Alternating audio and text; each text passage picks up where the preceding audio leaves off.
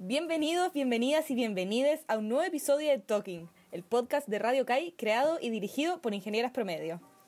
Gente bella, así como en todos los capítulos, primero nos vamos a presentar. Yo soy la Josefa. Yo soy la Pau. La Josefa le faltó decir su signo zodiacal. Yo soy Leo. Ay, perdón, sí, toda la razón. Ya, yo soy Libra también. ya, y yo soy la Chichi y soy Aries. Hoy es un capítulo un poco distinto, ya que si bien no hablamos de mujeres STEM, tocamos una deuda histórica, que es con las mujeres olvidadas de nuestra historia. Todos sabemos que a lo largo de la historia la mujer, por su rol del hogar, ha sido olvidada en grandes hechos históricos y científicos importantes. Pero todos también conocemos la historia de Marie Curie, quien fue la principal autora de los rayos X, o a Rosalind Franklin, a quien Watson y Crick le quitaron el crédito que se merecía al descubrir parte fundamental de la estructura del ADN. Y Elsa Einstein, quien siendo una física, al igual que su esposo, a quien ayudó en su inversión innovadores descubrimientos, fue olvidada y borrada de los documentos oficiales de estas teorías. Pero, ¿qué pasa con Chile? ¿Tenemos mujeres que pasaron desapercibidas en nuestra historia? Hoy, Valentina Lira, poeta, escritora y profe de historia, fue es muy destacada dentro del feminismo chileno, nos acompaña para contarnos un poco de grandes mujeres en Chile que sus historias quedaron olvidadas. Hola, Vale. Hola. ¿Cómo estás? Hola, bien, ¿y tú? Bien, también. Oigan, sí, hoy día la Vale nos va a contar sobre distintas chilenas bacanas que estuvieron hicieron historia y aún así han pasado el olvido.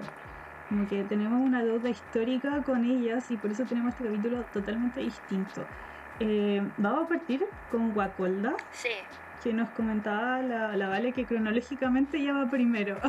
Claro, porque es como la más antigua. De todas maneras no se sabe si existió o no porque fue que eh, ustedes saben que eh, ¿cómo se llama? Alonso de Arcilla crea la Araucana y ahí crea eh, básicamente el nombre de Guacolda, asociado como la mujer de Lautaro en el siglo XVI.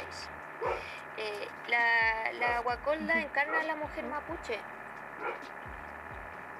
a la mujer aguerrida, a, la mujer que combate puño a puño con el hombre, ¿cierto? Eh, contra en este caso contra los españoles en la, en la guerra. ¿Cuál sería la guerra? ¿O no saben nada? ¿Me voy a morir? No, esto no es la pacificación, la colonización. No, pues en el siglo XVI estamos en plena guerra ah. contra la Araucanía, ¿sí? O sea... La conquista. Hace mucho que no tenemos clases de no, historia. No, pues además, además todos los conservadores quieren sacar historia de los colegios y estamos cada día más peor, ¿cierto? de guerra contra el pueblo mapuche, de, cierta forma la colonización de la Araucanía o el genocidio contra la Araucanía. Eh, Huacolda junto a Lautaro toman Concepción en la batalla Malaquito de 1557 y mueren juntos por defender su tierra. Es importante Huacolda porque eh, básicamente no es de esas mujeres, bueno, sabes, las mujeres mapuche no se, no se reconocen por ser mujeres que sean de temple, un temple más tímido, sino que es una líder guerrera del pueblo mapuche y su nombre es Maíz Colorado en Mapudungu o Mapuzungu. ¿Guacolda mm, significa Guacolda, sí. Maíz colorado. Mm. Entonces, básicamente Guacolda eh, Claro, había trabajado para los españoles por, con Francisco de Villagra, pero se releva contra esto y empieza a luchar por la causa, por su causa, por su causa mapuche. Y, ahí, y ahí tenemos, de cierta forma, una referencia al siglo XVI, que es lo mismo que pasa ahora con los problemas con los mapuches en el siglo XXI. ¿O no? Mm. Sí, que como que nunca... Está muy cíclico todo nunca, es que nunca hubo como una conversa, según yo, como con los con el pueblo mapuche. No, pero ¿cuál de...? Mm. Como que no se conoce la cultura tampoco en Chile. No sé. Siento que no, no está bien difundida. No, porque, hay, porque el Estado-Nación chileno habla solamente de sus próceres, como Estado-Nación, pero mm. eh, Chile tiene varias naciones varias naciones y varias culturas diferentes, entonces ahí está el problema en torno a cómo nos definimos. En todo caso, los chilenos no somos arios, así, oh, Claro, yo tengo el pelo rubio, tengo el pelo rubio, soy distinto a ti, ¿ah? No, nada que ver. De hecho, nuestra, nuestra genética es, mestiza, ¿cachai? Mitad español, mitad mm. indígena y ahora que tenemos migrantes, tenemos haitianos, colombianos, o sea, tenemos de todo. No existen. Muy cierto. Yo creo que el reconocimiento al, de la historia y de personas como Wakolda serviría mucho como para reconocer como sociedad el hecho de que somos un país eh, plurinacional. De hecho, somos un país plurinacional, lo que pasa es que no es no como desde los papeles, pero Bolivia, por ejemplo, sí reconoce como un estado plurinacional. Reconoce mm, quechos, mm, reconoce aymara y población mestiza. ¿Cachai? Aunque entre ellos, eh, uno desde chileno los ve todos iguales, pero entre ellos se diferencian entre mestizo, entre aymara, entre quechua y etcétera. Es que, es que sí, pues hay, hay todo un tema cultural por detrás que siento que es súper importante entenderlo. Como que en sí nosotros estamos viviendo como en una sociedad impuesta como europea, pero tenemos mm. toda una historia detrás donde los pueblos originarios amaban la naturaleza de otra forma y veían el mundo de otra forma. Justo el otro día estábamos hablando de eso en mi casa, que es muy, como muy interesante y me intriga mucho pensar como qué hubiera pasado si nunca hubieran llegado los europeos acá, cómo serían las sociedades que había originalmente en América pasado el mismo tiempo que había pasado en Europa. Como que me intriga mucho pensarlo porque en verdad nunca vamos a ver. Es una historia no contada, pues, pero básicamente mm. creer que los españoles fueron los primeros en llegar a América es un, es un asunto raro. Tenemos que pensar que llegaron los chinos antes y, y, puedes creer que llegaron, que llegaron los vikingos. Yo me muero, yo me hubiese, Llegaron acá, yo me hubiese casado con uno. Pues. Bueno, no estoy casada, pero mínimo. claro, pero se suponía que los vikingos habían llegado a América. Habían encontrado unos sí, ¿no? Creo que sí. Sí, po. Y después en el sur de Chile, la otra vez, encontraron también una momia mucho más antigua de lo que pensaban que había personas en América. Entonces, como que eso les desordena todos los esquemas. Claro, se debe a las oleadas polinésicas. Entonces, creer que solamente llegaron los españoles europeos básicamente a blanquearnos es un asunto totalmente errado. Bueno, seguimos. Perdona, que no, que yo creo que estas cosas prueban al final lo poco que sabemos para atrás nomás y lo mucho que falta por investigar. Sí.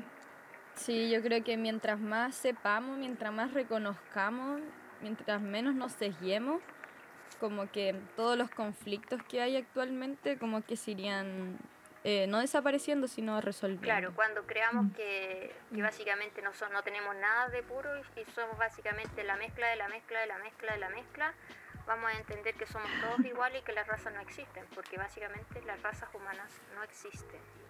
Si no somos perros, somos humanos. Ya, eh, hoy día ando más pesa que simpática, chichi.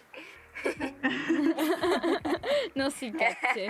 Hablemos de, de María Quiteria Ramírez. Sí, sí, hablemos de ella. Bueno, María Quiteria Ramírez se le conoce como el pago de Chile. ¿Se acuerdan lo que era el pago de Chile o no? Eh, no. Vale, no estáis pidiendo mucho. Sí, nos piden mucho. Aquí tenemos una clase de historia para ingeniería usted y el mundo y todas las ingenierías. Pero son mujeres, pues deberían saber cuál era el rol de las mujeres durante el siglo XIX. Y además están en un, en un mundo que eh, en general es básicamente de hombres, o sea, tienen que ser aún más luchonas, como te dice. Bueno, la, la, la María ah. Ramírez se le conoce como eh, básicamente el pago de Chile porque no recibió ni un pago de Chile. o sea, eso es típico. O sea, no recibió ni un pago. Ella fue, ella participó en la Guerra del Pacífico ya de 1879 a 1881. ¿Se acuerdan cuando Chile peleó contra Perú y Bolivia? sí. Ahí gran población de la zona central del país se fue al norte, ¿cierto?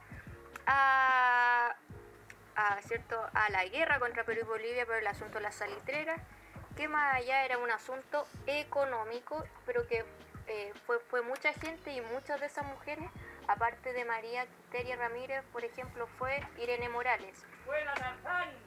María Quiteria, ¿qué fue eso? María Quiteria Ramírez. María Quiteria Ramírez participó en muchas batallas, ¿ya? Ella fue capturada, fue llevada, estuvo en un regimiento y, y tomó el fusil y ayudó a los soldados heridos, ¿ya? Ah, ella es la, la que era la cantinera, sí, la conocía como cantinera. chilena. Pero. ¿Y que era como espía? Era espía también, sí, sí. Fue espía. Qué origen. Claro, pero no, no tuvo sueldo ni recompensa por el ejército chileno, pues murió como indigente. Por eso se le reconoce como el pago de Chile. Y ella estuvo Qué cinco años soportando la guerra y básicamente no tuvo ni un beneficio durante eso. Oh. Ni un, ni un mm. beneficio. Qué mal eso. Sí. Por eso el día 27 de noviembre es el día de la cantinera y en Illapel, porque ella nació en Illapel, que es el día de la, o sea, hay una población en nombre de ella. Pero si te das cuenta, eh, es súper fome eh, pensar que tú das la vida por tu patria, sobre todo para la gente que es nacionalista y vive a Chile solamente para los partidos, que la respuesta del, del chileno común, raso, no solamente las mujeres, fue nula mucha gente para la guerra del Pacífico quedó sin sus extremidades o muerto en batalla y o como estas mujeres sin ni un peso luego para sus enfermedades. Lo que más me da rabia como de todo eso es que mm, esa guerra no fue como chilena, como que fue solo por beneficios económicos de extranjeros, entonces como que eso me da aún más impotencia. Fue, para, fue por el abuso de extranjero de Thomas Nord y lo que es básicamente los dueños de las saliteras, que claramente no eran chilenos, ¿cierto? No, pues no eran chilenos. es así. Entonces eso... Claro. Eso es más angustiante. Bueno, ahora si pensamos si el, si el cobre chileno o pasamos a otra, otra esfera. Porque ahí sí que dejamos la embarrada, para no decir otro encarado.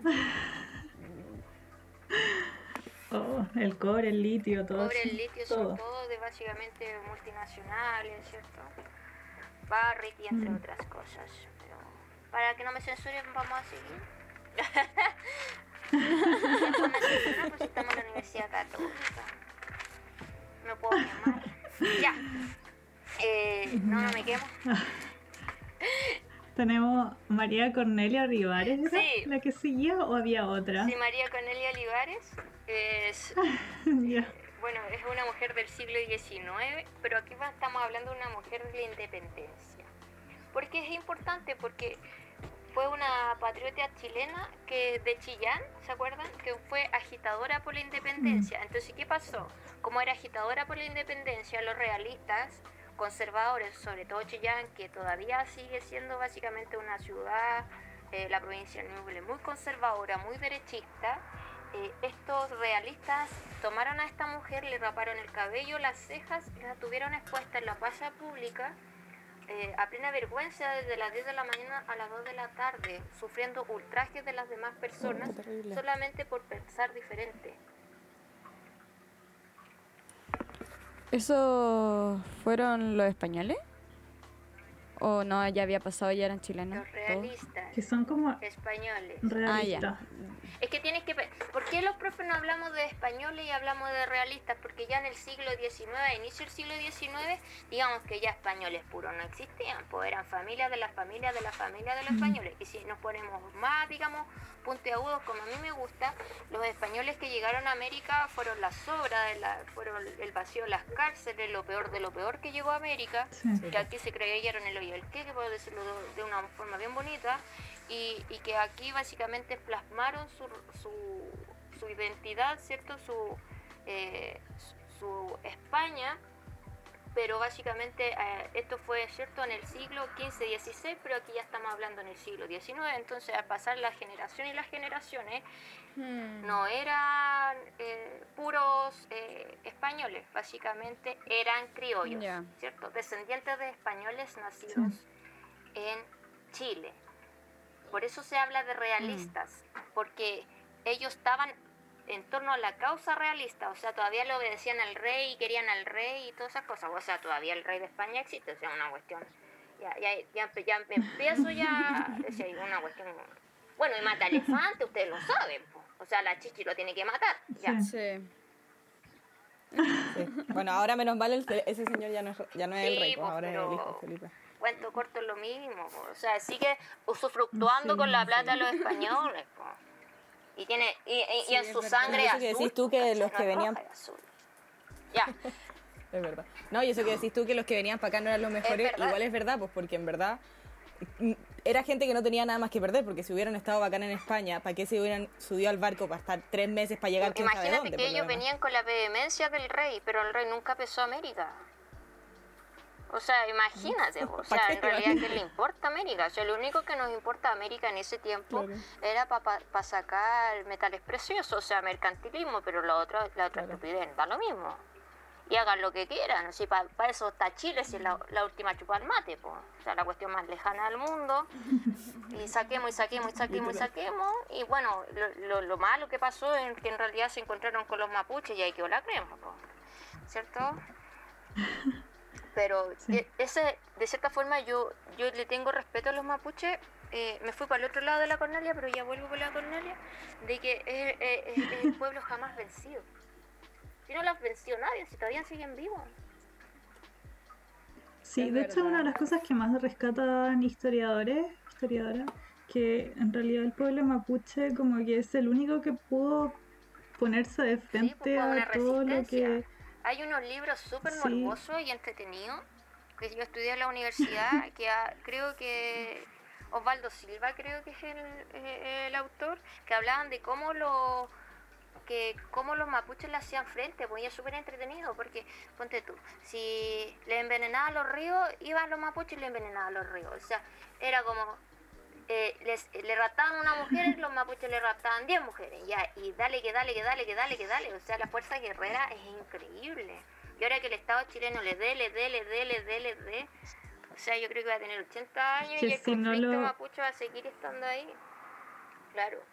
Es que si no lo han vencido desde... ¿Cuándo fue descubierto, entre muchas comillas, Chile? descubierto por los europeos. En 1500 y tanto. Desde ahí que no los logran vencer. Claro.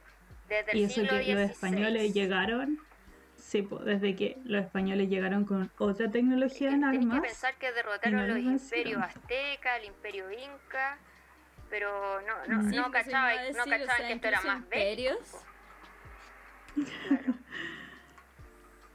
Sí, pues eran imperios, civilizaciones. Claro. Sí, eh, y en torno a la María Cornelia eh, es súper fuerte como la violencia contra la mujer y la degeneración contra la mujer ha estado presente desde antes y sobre todo en el siglo XIX. Entonces, no es raro ver actualmente que hay hombres que, ah, que les pegan a las mujeres y que también hacen ese tipo de dejaciones, ¿no es cierto? contra el pelo de las mujeres, que le cortan el pelo, que le sacan las cejas, si ya en el siglo XIX ya era costumbre eh, colgar a una mujer en la, en la plaza pública. Sea, no hemos cambiado nada. Lo único es que ahora pasa atrás a escondidas porque... Pero pasa claro, pasa igual. Entonces, amiga, date cuenta, dejarle abusador, te puedes solita marchar por la vida.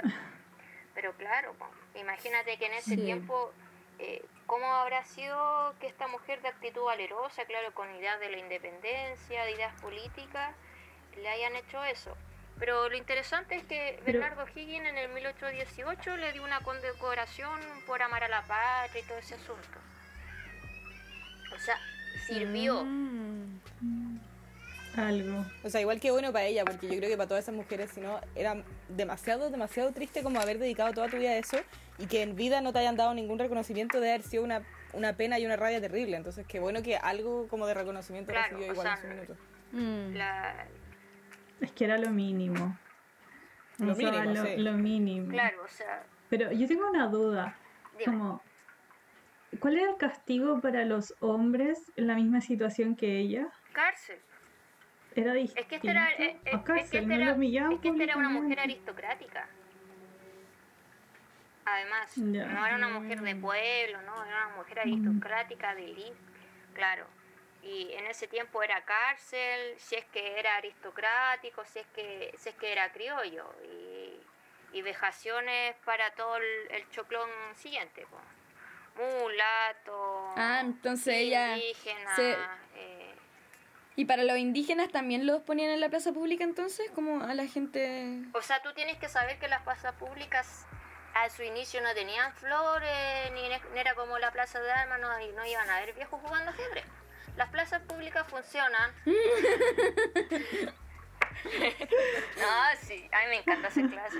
Pero básicamente las, las plazas públicas funcionan como fuertes. Y al ser fuertes, si tú viste la batalla de la Bastilla, ahí le cortaban la cabeza, ahí siempre estaba el mm. fuerte militar. Entonces era la zona, era la zona de castigo en las plazas públicas. Siempre, siempre rodeado de los grandes edificios. A tirar, oh, claro, ya estaba siempre la ley del talión en ese tiempo. Claro, y que ya durante, supongo yo, que durante ya el siglo XIX existían algunas instituciones como las instituciones coloniales, que ustedes deben recordar, Real Audiencia, entre otras cosas, cabildos, en que mm. ya ponían un poco, cortaba un poco más de orden, claro, ley. Que cortaba un poco más el clique, pero solamente para ellos, porque tú sabes que la política eh, solo funciona para mm. las grandes élites, ¿cierto? Igual que ahora la justicia solamente es para los más ricos y, y, metimos a la argandoña y nos quedamos ahí, dejamos la cagada nuevamente, pero básicamente eh, si un flight, digamos, de ese tiempo, o sea, un campesino raso, un chileno raso, eh, no iba, claramente no iba a pagar con arresto domiciliario, ¿cachai? Y clínica, clínica psiquiátrica. Mm. No. Clases de ética. Claro, clases de ética, colusión de, los pollos, y no, no, eso no pasa. Claro. Y, y ya, la última que tenemos que hablar. Pero lo bueno es que lo están pasando bien. Eh, es de Nicolás y Berta Quintreman. Ellas son dos mujeres mapuches que en el año, eh, o sea que los años 90 ganaron un respaldo de la ciudadanía antes, para evitar la construcción de la central hidroeléctrica Ralco, ¿se acuerdan? Sí. ¿Y de qué se acuerdan? Sí, me acuerdo. Que, parece. que en ese entonces no, que en ese, claro, que en ese entonces no había hidroeléctrica, pero al final sí hubo. Claro, o sea que al final igual le, metieron la hidroeléctrica en el Alto Biobío para la población pehuenche. ¿Cierto? Los, habitantes mm. mapuches que viven en la alta cordillera. Y básicamente, ¿por qué se mm. genera este conflicto? Este conflicto se genera porque donde iban a construir la central eléctrica Ralco, ¿cierto? En el Alto Biobío, todo, todas esas tierras, aparte de ser ancestrales, eran cementerios indígenas. Y para ellos y para la sociedad mapuche o pehuenche, ¿cierto? Es algo sagrado. Entonces, para estas mujeres que fueron hasta hablar con Eduardo Frei y entregarle una carta en el año 1997, Eduardo Frei Ruiz Tagle, pues no estamos hablando del que, se el que mató a Pinochet en el año 80, es el papá. Sí, sí, sí. Había que, hacer, la, distinción. Claro. Por un lado tenemos Eduardo Frei Montalva, ¿sí? fundador de la democracia cristiana, y por el otro lado tenemos al hijo Eduardo Frei Ruiz Tagle. Bueno, eh, estas mujeres mapuches, ¿cierto? Fueron a entregarle una carta a Eduardo Frei Ruiz Tagle para que el proyecto hidroeléctrico de Endesa, ustedes saben lo que es Endesa, ¿cierto? ¿Y qué? Sí, mm, sí. Una empresa. Es la compañía. ¿De electricidad o De electricidad, sí. La antigua Chilectra fue vendida a capital español durante los años 90 y tiene básicamente una una gran, una gran inversión o porcentaje de la electricidad en Chile. Actualmente CGE, que es la otra compañía con más grande potencial eléctrico en Chile, fue vendida a capital chino. ¿Ya? Pero aparte de eso, eh, este proyecto era para generar hidroeléctricas, para generar electricidad. ¿Adivinan para dónde? No iba a ser para los mapuches, para, ¿cierto? para las industrias, ¿cierto? para el centro central y sobre todo para el sector de la minería en el norte de Chile. Lamentablemente, estas mujeres, que son dos, acuérdense que eran dos hermanas, fue fallida su negociación y tal como lo dijo la Chichi, eh, les fue mal. Pero lo importante es que en el año 2000 reciben el, el premio Petra Kelly por la, por la lucha no violenta ante una construcción de mega represas. Eh, y bueno, Nicolás, que una de las hermanas, muere el día 24 de diciembre de 2013. ¿En dónde? Ahí mismo en la termoeléctrica. flotando en, en, las aguas del lago artificial Ranco. O sea, básicamente en el año 2013 muere una, una de las activistas medioambientales mapuches a manos de las mismas aguas que ella luchó por tantos años. O sea, básicamente es una alegoría que ella muere al lado de sus ancestros, porque debajo de esa agua estaban, digamos, los cadáveres o el fiambre, como le quieran llamar, de sus antepasados. Mm. Mm. Muere con eh, Me gustaría, me gustaría hacer como la, no, me gustaría decir como la importancia que tienen estas mujeres y la la relación que tienen como con el ecofeminismo, que es como las mujeres estamos más cerca de la tierra, como que y vamos a luchar por ella. Y, y saben como la, la relación como con la Pachamama es aún mayor. Entonces... Es que básicamente ellas no solo eh, defendían porque había un, un, cementerio ahí, sino que defienden su cultura, su patrimonio, su preservación, su reconocimiento, además de su territorio, su costumbre y su tradición. Hay que recordar que las tierras mapuche, ellos, digamos que antes de ellos no sé quién estuvo, o sea, ellos siempre han sido de ahí. Mm. Y no con plata del bolsillo mm. van a salir de ese lugar. Es un lugar que es sagrado para ellos, sobre todo las montañas. Entonces...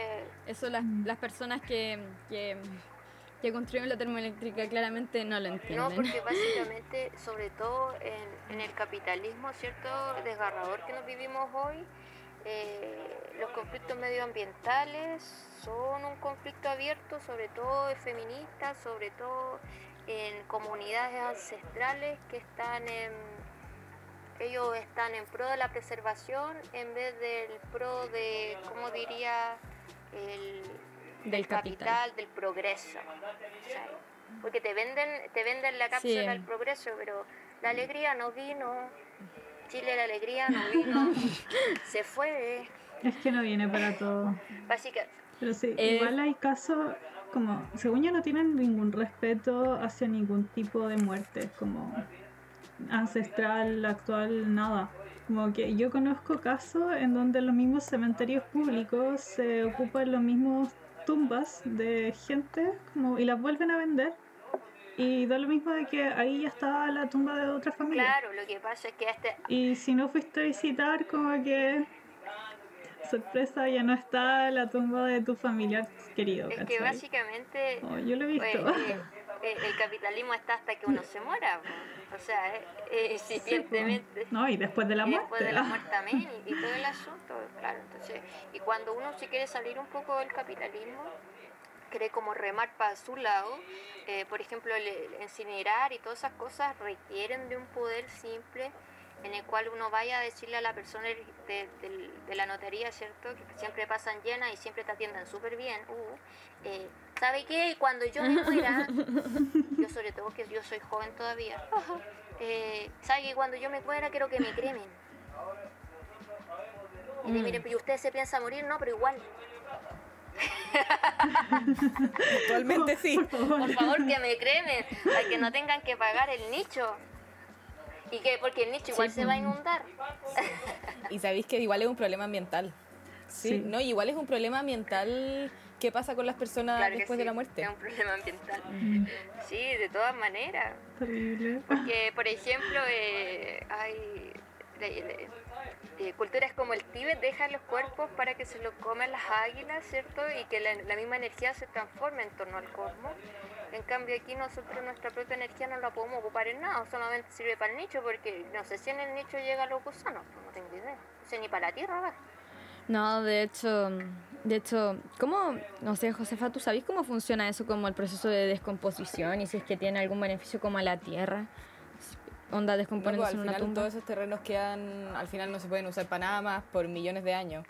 Entonces por eso es un problema ambiental porque saturáis terrenos y terrenos y terrenos que después no podéis usar y que eventualmente van a ser necesarios. Y por eso es un problema mental y de hecho hay muchos movimientos que, no, es como un movimiento gigante, pero gente que defiende que todas las personas deberían ser cremadas. Por eso mismo. Claro, y también es un problema energético también. Digamos que no es muy fabuloso vivir al lado de, de los cementerios. claro, sí, es verdad. Es muy claro, cierto. Porque todo, toda la, energía la, del fallecido queda ahí. Pero eso, pues chiquillas, básicamente, más allá de hablar de los muertos y de los vivos, eh, la importancia de las mujeres en Chile tiene una relevancia de identidad histórica y, sobre todo de mujeres que ya somos feministas, yo me reconozco feminista, en la cual nosotros nos queremos empoderar y, más que empoderarnos, reconocer la, identidad de que la mujer luchona no solamente viene del siglo XXI, sino que siempre ha sido así. Y lamentablemente la historia, digamos, la historiografía tradicional, eh, genera eh, estos problemas coyunturales en el cual de las mujeres no se habla, pues como si la mujer fuera un complemento, fuera algo secundario y no, no tenga un rol principal. Y siempre lo hemos tenido si nosotros generamos vida. ¿ya? Pero lamentablemente en torno a la generación del Estado y la generación de sociedades de familias siempre se ha tratado de construir a la mujer como una doblegación o una parte externa como de un hombre y, no, como un eje principal de vida. Pero según yo, igual la historia está súper manipulada. O sea, lo que se encontró hace poco, hace, no sé si un mes o menos, que encontraron restos geográficos, arqueológicos, donde las mujeres eran cazadoras de la prehistoria. ¿Sí? Y resulta que eso se sabía desde hacía muchos años, pero no lo habían dicho, porque al final todo... O sea, cuando nosotros hablamos del paleolítico, por ejemplo, siempre hablamos de, de, los clanes eh, cazadores-recolectores y siempre definimos, bueno, sobre todo los libros de historia, que los hombres cazaban el mamut y las mujeres se quedaban en la casa recolectando semillas. Pero eso no era así, porque en ese tiempo vivir en comunidad significaba hacer, todos hacían por todos. Y en este caso, la, la importancia de la mujer era primogesta, porque eran sociedades matriarcales ya mm. matriarcales porque la mujer era la única que podía salvaguardar el clan y, va, y seguir generando vida en el clan. Hay que recordar que en la medida que tienen más miembros en la familia, mejor alimentación pueden tener porque más, más cosas pueden recolectar. Entonces, básicamente mm. nosotros podemos encontrar en sociedades matriarcales, ¿cierto?, en África que todavía existen. Y, no, no juegan mm. el yugo de esta cosa del, de la pareja, como solamente tener una pareja, como las cosas que ahora no, no han, eh, culturalmente no, no han eh, esbozado, ¿cierto? Pero en ese tiempo era así.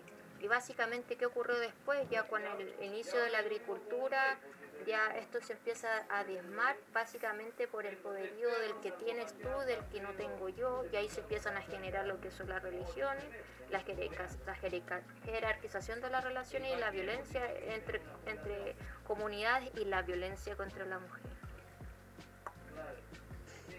¿Cómo quedaste? Terrible. Qué terrible, como que me, me, me, como que me da mucha curiosidad cuándo fue el momento en el que la mujer quedó en segundo En ese momento, al, inicio de la agricultura, cuando las personas empiezan a, generar una sedentarización, cuando empiezan a, no solo, antes tienes que recordar que eran nómades, que iban de lugar en lugar, y cuando mm. básicamente empiezan a ver que si se plantan en un lugar, empiezan a generar agricultura en ese lugar, yo necesito organización y como necesito organización, necesito jerarquización de actividades para todas las personas. Y ahí empieza a dividirse el, clan y empiezan a generar familias y el rol de la mujer empieza a verse más diezmado. Sobre todo ahí cuando uno empieza a jerarquizar de cierta la sociedad, también empieza a jerarquizar los roles y empieza a, haber desigualdad en torno a los miembros de la comunidad. Y ahí empiezan las religiones mm. para darle un sustento ideológico a esta división de la comunidad.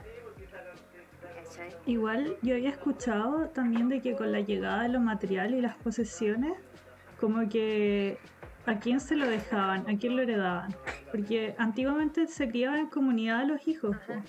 En cambio, cuando ya empezaron a tener como cosas materiales y la comunidad en sí, como que necesitaban saber de quién específicamente era el hijo y ahí es donde la mujer como que pasó a ser una posesión más del hombre. Como que yo había Ah, escuchado esa claro. teoría también. Sí, pues pasa a ser una posesión Tiene del hombre. sentido. Y de hecho, ah, esto no solamente hablando del, del neolítico, el paleolítico, porque tal vez lo oían dicen, oh, la wea antigua, ¿no? De hecho, en el siglo XIX en Chile ocurría también que las posesiones, las grandes haciendas siempre quedaban para el hijo mayor. Y eso, eh, eso se puede ver todavía de cómo eh, la reina Isabel, si, ella, si la vieja se muere, eh, no sé si se va a morir primero eh, la Lucía de Pinochet o esa señora, porque no sé cuál de las dos tiene más conflictos con la terrenal. va a quedar el hijo, el primer hijo, el hijo hombre. Y él va, va a poder preservar, la, de cierta forma, entre comillas, la especie y, y la monarquía real. Es lo mismo que pasaba en ese tiempo. Mm, qué mal que eso se siga viendo. O sea, que mal que todavía tengamos O sea, que sí existe. Bueno, menos mal que en Chile no existe monarquía. Sí. Pero sí existió el rey de la Araucanía. Si los dejo de tarea, fue en francés, ¿lo podéis creer? Oh, ya lo, lo vamos a buscar y lo dejamos como tarea para nuestros y nuestras y nuestros oyentes. Exacto. Eh, ya estamos como en el tiempo, Claro, ¿no? estamos en el tiempo. Sí, ya estamos en el... Sí, estamos en el tiempo. Así que Muchas gracias por fue un contarnos. placer y cuando Sí. quieran. historia. Gracias, Vale. Valentina, Siento que igual es súper poco hoy tiempo. Sí, aprendimos harto. cuando quieran. Vamos a hablar de Estoy muy tanta... feliz. Sí, bacán estos tanto temas, a mí me ya. encanta. Y sigan luchando Sí. a la par. Que Nadie les diga que es menos. Vamos a intentarlo siempre. Ya, pues, mis niñas, un besito. Ya, chao. Chao. Chao, cuídate. Chao. Chao, Vale. Gracias. Ahora, con el segmento cultural, hoy día les queremos recomendar el libro Inés del alma mía, de la Isabel Allende. Este libro narra la historia de Inés de Suárez, que fue la primera mujer española en llegar a Chile. También narra su relación con Pedro de Valdivia y todos los problemas y obstáculos que tuvo que enfrentar como mujer en esa época y esa situación. Y la verdad es que no fueron pocos. Es un libro muy interesante, eh, que narra hartas cosas bien entretenidas. Obviamente que hay que mirarlo con una perspectiva histórica apropiada, pero se los recomiendo bastante para que lo lean. Ya gente, eso ha sido todo por hoy. Esperemos que les haya gustado mucho, mucho. Y cualquier feedback que tengan o si quieren dejar alguna preguntita para los capítulos siguientes, en el Instagram de Radio Kai encontrarán el link de nuestro forum. Y para finalizar los vamos a dejar con una frase célebre de la gran Virginia Woolf. Para la mayor parte de la historia, Anónimo era una mujer.